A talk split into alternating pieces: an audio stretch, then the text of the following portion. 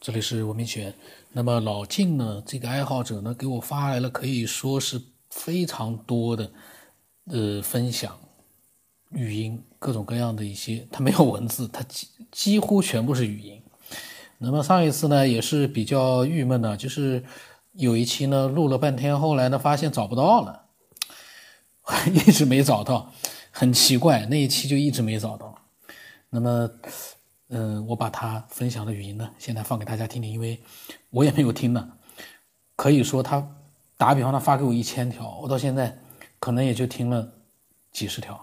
我们一起来听一听这样一个非常懂科学和物理各种各样的兴趣爱好这样的一个一级建筑师，嗯，这样一个年长的这样的一个科学爱好者，他所分享的这些内容。肯定是很有价值的。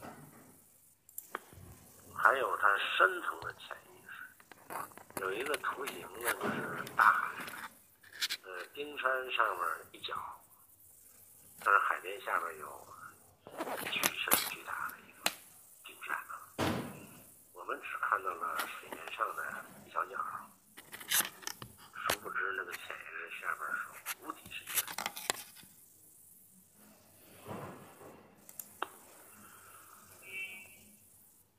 也就是说，人类的意识活动受到深层潜意识的指挥，也就是一个念头来的时候，它的逻辑是这样的：灵光一现，实际上是你因为周边的环境的影响刺激到你以后，接起了潜意识的记忆。潜意识活跃的时候，把它送到潜意识，潜意识到你的显意识，一溜的反射光形成一个念头一闪现。我靠，原来如此。也就是说，所有你的思维过程是从深层显意识里提取了信息，来印证你当下所处环境的影像的一种解答，得出的一个答案才是你的思想。形成了思想以后，你才会指挥你去做出行动或做出决定，然后这就成为一种经验，又存在你的意识里，时间长了就沉到潜意识里。然后你下一回再碰见这种事情时，又会把这个经验反射出来，去应对环境。人的思维就是这样的，这是心理学的内容啊。我是说，潜意识大家都知道是人脑，我们的一些神经元在闪烁。然后在处理，像个处理器 CPU 一样啊，然后解决问题。但是潜意识提供了念头，潜意识存哪儿了？那么它是也是宇宙一样，它是无极的呀，它也是发散来的。也就是我们到现在这个这个能量状态的时候，潜意识。和宇宙源头的潜意识，那那差了十万八千里了。那就是说，潜意识是一个洞，它无限的深，无限深下去，就是从我们的表到浅到浅到浅显到深浅，是一个无底洞。也就是说，我们所有的意识其实从那个无底洞里头长出来的。而且越接近洞底的时候，它的能级越高；越接近脑的表面的时候，它能级越低。同理，能级高的控制能级低的。呃，说到这儿的时候，如果有脑洞的人，肯定，的决定和想法，你的思想，还是你们。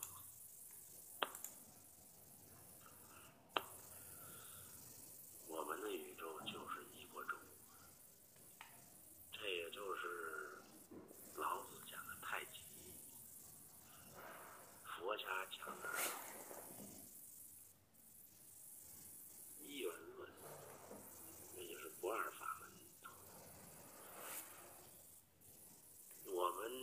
像是处在一个相对的能量理解范畴之内的时候，我们才会只会用相对二元论去解释、去看。举个简单的例子，就是说，假如我们没有科学发现的话，我们只是光是来的。那么，如果科学手段延伸，变成了多维空间和能量空间的话，也就是说，我们发展了一个我们肉眼能力达不到的一个能级的仪器，去观察太阳光的话，就光栅效应，你才发现的红外光、紫外光、可见光、红橙黄绿青蓝紫。双极、伽马、贝塔啊，这些微波。假如没有这些仪器，是你能看到这些东西存在吗？那也就是说，反过来证明什么呢？就证明我们有什么样的能力去看，它就会显示成什么样的状态。那么，宇宙现在呈现给科学界的一个状态，无非是我们现在的能力所能看到的。并不等于宇宙的真相。今天我只讲这一个原理这一部分，以后慢慢再讲别的。也就这个原理总结起来，宇宙就是一个会呼吸的能量太极球，它没有任何物质，它只是一个空的呼吸体，但它存在着巨大的能量。我们所看到的所有的所谓体。都是在不同能量级层次中所表现出来的现象而已，或者说是假象而已。你离开这个能级，它就不是这个状态。恰恰我们在地球上看到的宇宙，正是我们这个能级所显示的状态，跟其他维度能级毫无关系。我不知道我说清楚没有这个原理啊？然后剩下。后天有时间，我就拿这个原理来解释所有的这些现象啊，嗯，看看能不能解释通。呃，我刚才所描述的这个宇宙模型，呃，九天老师，我不知道您理解了没有啊？呃，其实很简单，就是宇宙是一个球体，呃，它就是一个球那么大，呃，从一个球心。它是呃，永远是往返的，一呼一吸，往返的。那在这个往返过程当中，形成了空间、时间的概念，也形成了能级衰变和聚集的过程。但是呢，呃，重点是我们宏观看见的是。三维立体的发散和收缩的空间和时间概念，但是隐藏在它背后的是一个能量衰变和聚集的过程，也就是一个核裂变和聚变的过程。这个核是宇宙核，不是物质核。呃，这两个过程当中的一个罪魁祸首，就是谁？使得它这样运作的，就是空间，就是空。这个空，对于我们现代物理来说，它应该是什么都没有。其实，对于佛家的理论来讲，它是一个巨大的暗能量。所有宇宙的运作、扩充和收缩，都在这个空的范畴内，空的作用下完成的。也就是说，正因为它空，所以它能显现出所有的有，这个空的能力跟形成有的能力不相上下。呃，我认为科学家研究的暗能量、暗物质都是空的表现。呃，量子粒子的巨大能量和不利二线性都是这有的表现。它呈现出什么性质特点，取决于我们以什么样的角度去观察它。观察它的角度不同，它显示出来的状态就不同；观察它的能量级不同，它就表现出不同能量级的现象。换句话说，你觉得宇宙是发光的，只不过是因为你能看见光。对于别的层次、能级层次来说，光并不重要，光速也不重要，它是个相对的东西。其实，这个宇宙特性呢，它反映在我们日常生活当中的方方面面，它是一种相，只不过我们不会把我们的认知放弃掉去看相而已。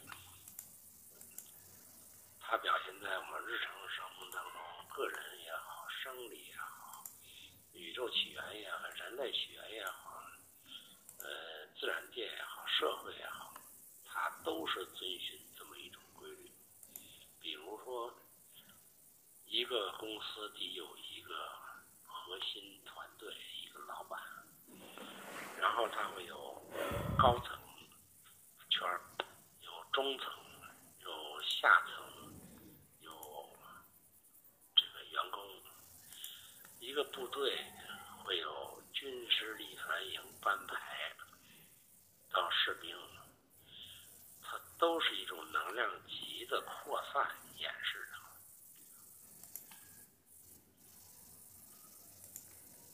这个模式是宇宙的模式，我们所有的人类生命都反映了宇宙的模式，因为我们不能把我们作为一种自大的隔离出宇宙以外的东西来看待宇宙，因为我们在宇宙当中，我们所吸取的能量、生存的能量，都是这个宇宙的能量本身的一部分。换句话说，我们就是宇宙，一个蚂蚁，因为它是都在这个宇宙当中的所有成员，都应用的是这个宇宙的能量，装载的都是宇宙能量，运行的也是宇宙规律，因为它是一种能量场的信息作用，谁也逃不出这个魔爪。但是每个运动规律都是在它的范畴之内去显现的，这就是宇宙规律。所以宇宙并不可怕，并不遥远，也并不大。我们在所有的细枝末节上都能够感受到宇宙的整体意志的存在，它处处显示着是宇宙规律，这点是不容置疑的。说点闲的啊，您的节目里头呢，我听了三百多集，隔三差五的呢，您就埋汰一顿伪科学，这本身是一个能量现象，也就是说，伪科学。给您疏导的是一个负能量。呃，老晋呢，突然之间呢提到了伪科学啊。那么，因为这期呢，他讲的蛮多的，关于伪科学的，我在想，因为我可能也有我的看法，他可能呢，嗯、就像一些其他爱好者一样，可能对我所讲伪科学的一个定义范围，或者是我为什么要去没事去啰嗦伪科学，那这个呢，可能会有一些不同的一些观点。这个呢，我想还是单独去录吧，因为不要把它混在他所讲的一些科学啊、宇宙啊之类的。那么这期呢，他又讲了很多他的一些呃想法，非常的好。那么如果你也有你的想法的话呢，欢迎你添加我的微信，把它分享出来，让更多的人知道，原来哎，这个人居然他的想法这么让我接受，这么让我认同，那绝对是有价值、有意义的。我的微信号码是 b r o s 八 plus 八，微信的名字呢是九天以后。那么今天就到这里吧。